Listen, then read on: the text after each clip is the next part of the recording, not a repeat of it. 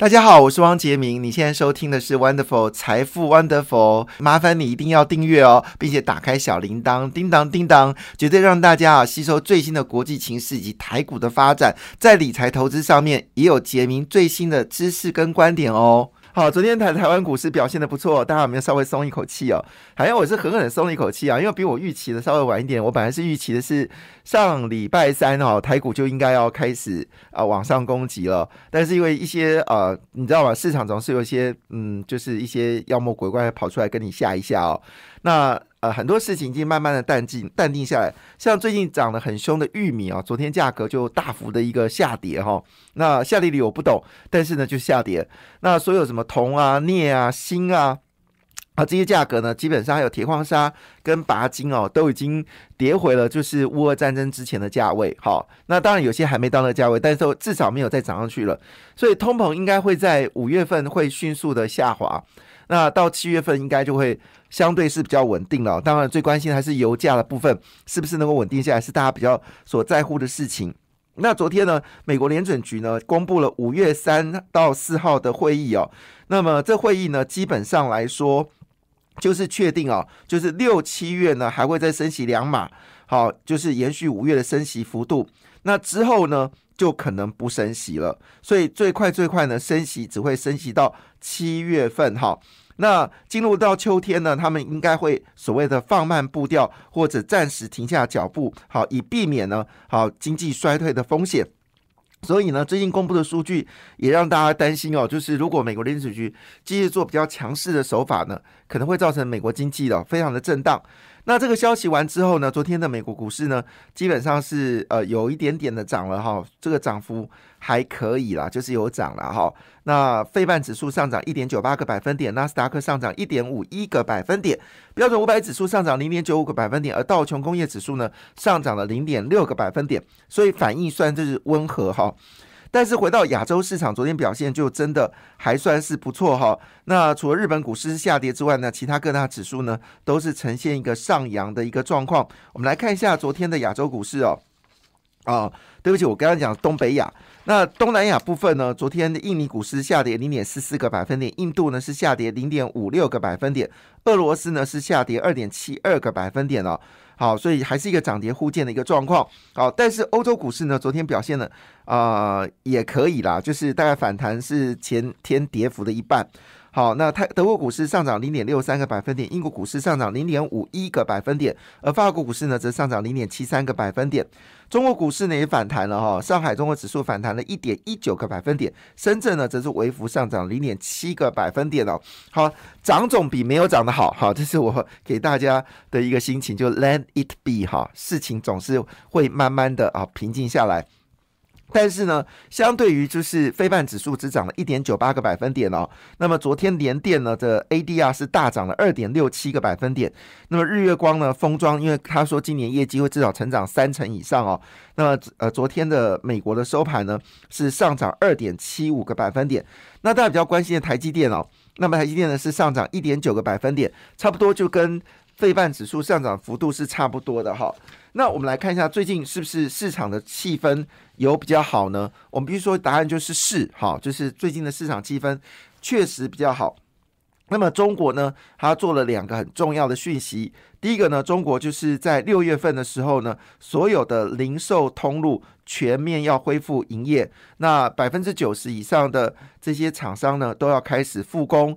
那事实上，现在上海的货柜轮呢，已经恢复到它的吞吐量已经恢复到封城前的百分之九十，所以这就为什么最近航运的业绩强强棍，因为。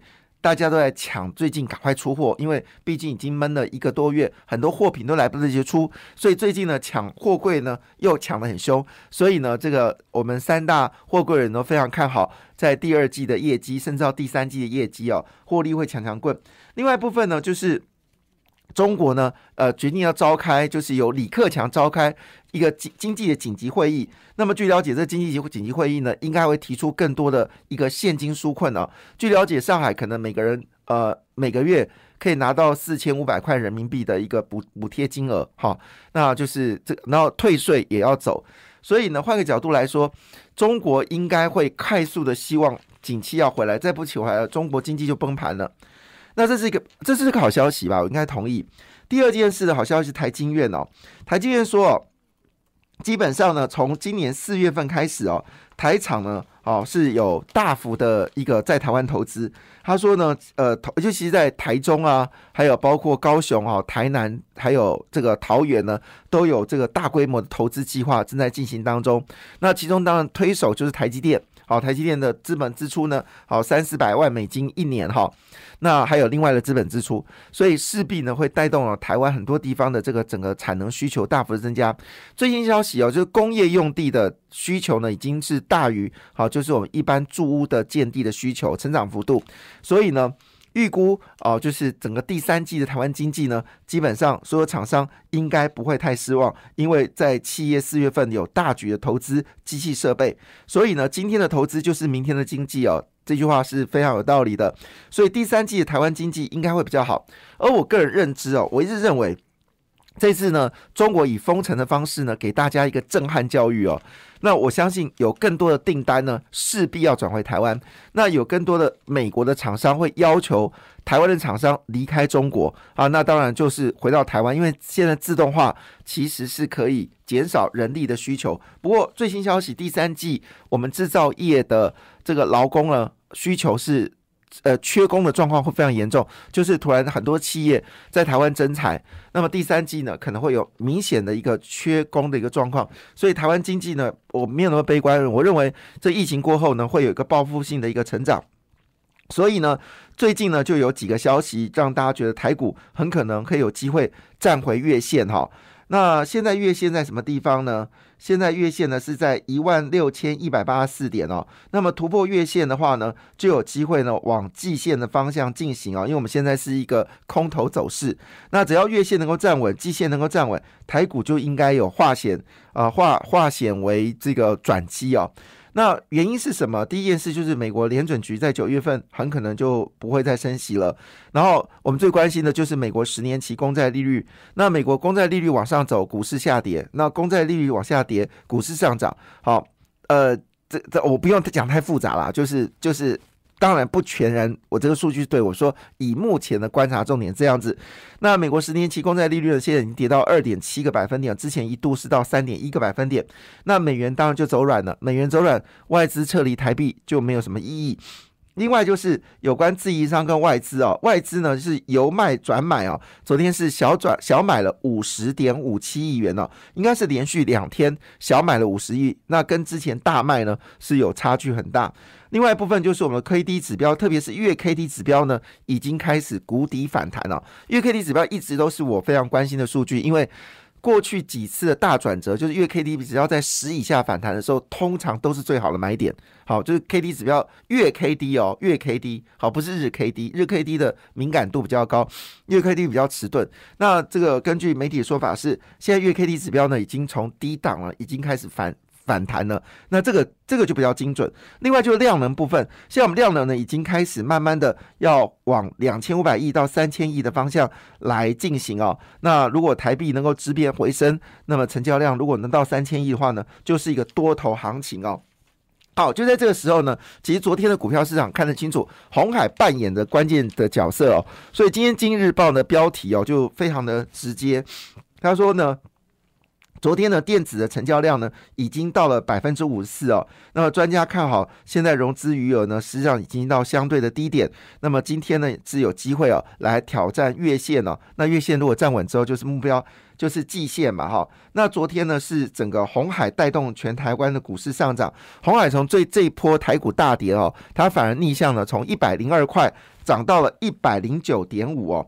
那它旗下的公司包括像是阳城啊。正达好，基本上都是涨停。那正达呢是做电动车的这个呃，就是挡风玻璃。那据了解，它可能也可以当做是荧幕来做使用。那正达也有可能就是苹果的供应链之一哦。那使得昨天的电子的权重呢是高达了五四点九个百分点。所以呢，加权指数就涨了一百四十点了，回到一万六千一百零四点，在一万六千点我们征战了很久。那当然最近呢，因为外资是持续买超这个红海。那接着也开始买超联发科、接着也开始买超台积电哦。那现在台积电的本益比只剩十六倍哦，这外资认为说，诶，这个价格非常非常的合理哦，所以买进的比例是越来越高。这是我算的第三个好消息。那再讲到这个啊，洪家军呢，其实在选择权市场里面呢。选择里面推荐的洪家军的子公司呢？啊，当然正达，我想应该还是不错的。阳城应该也是不错。好，但是呢，在选择权部分呢，啊，推荐的竟然是呃，不是竟然是是这个真鼎啊，啊，真鼎是这个红海的子公司。那它第一季呢进入传统的淡季哦，但是呢淡季却不淡。使得它获利呢创历年同期新高，那反而研究机构就是说，真鼎 KY 第二季的华东产能呢不受大陆的风控的影响，那这个情况下呢，它的业绩呢很可能就有机会从底部呢开始反弹。那真鼎的营运季节性比较明显哦，通常上半年是淡季，下半年就进入旺季了，而现在是五月下旬，到一呃一二三啊五。一二三四五六，所以七月份呢就进入到所谓的下半年了，所以他预估呢整个业绩有机会呢在持续的往上攀升哦，所以呢在选择权部分呢，啊在红海集团里面啊他们是看的是呃真顶，好，当然另外一则新闻也提供大作参考。就是有关我们昨天谈到的，就记忆体的部分哦。那记忆体部分呢，美光呢已经开始在自驾车的需求当中，要跟联发科、群联跟历程哦来合作。那这里面呢，当然呃，群联的股价是比较牛皮的，好。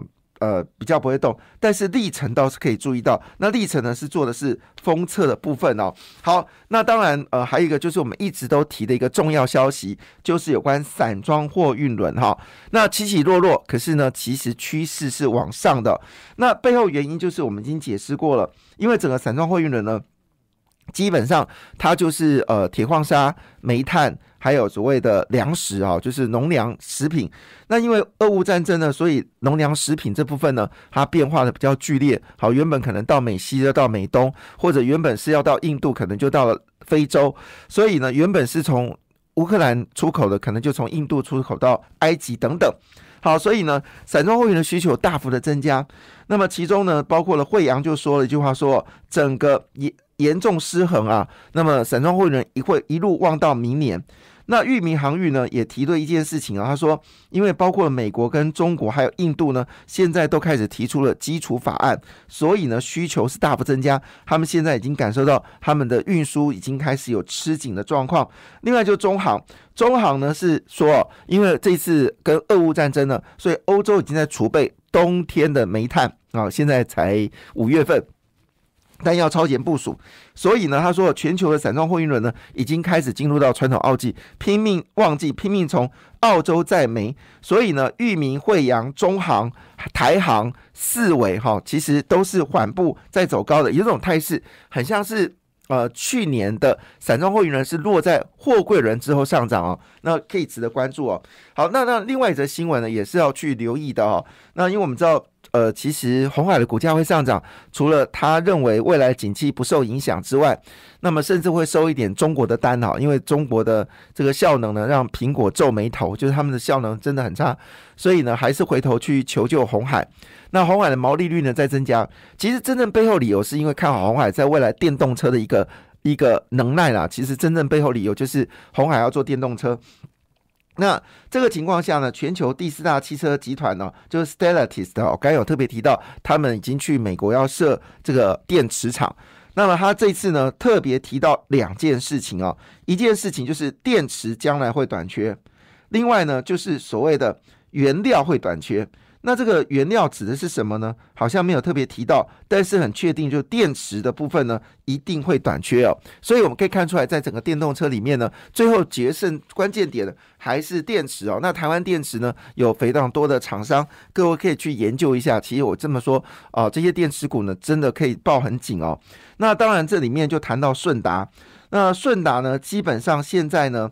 呃，他做了一个呃，就是就是他最近有做一些调整，那这个调整呢，他们认为整个营运呢会更加的强劲哦，所以呢，这个在这个所谓的电池部分呢，有一家公司叫顺达，好，也提供大家做参考。好，那最后一则新闻哦，就是有关这一次的 Computex 哦，那么 Computex 里面呢。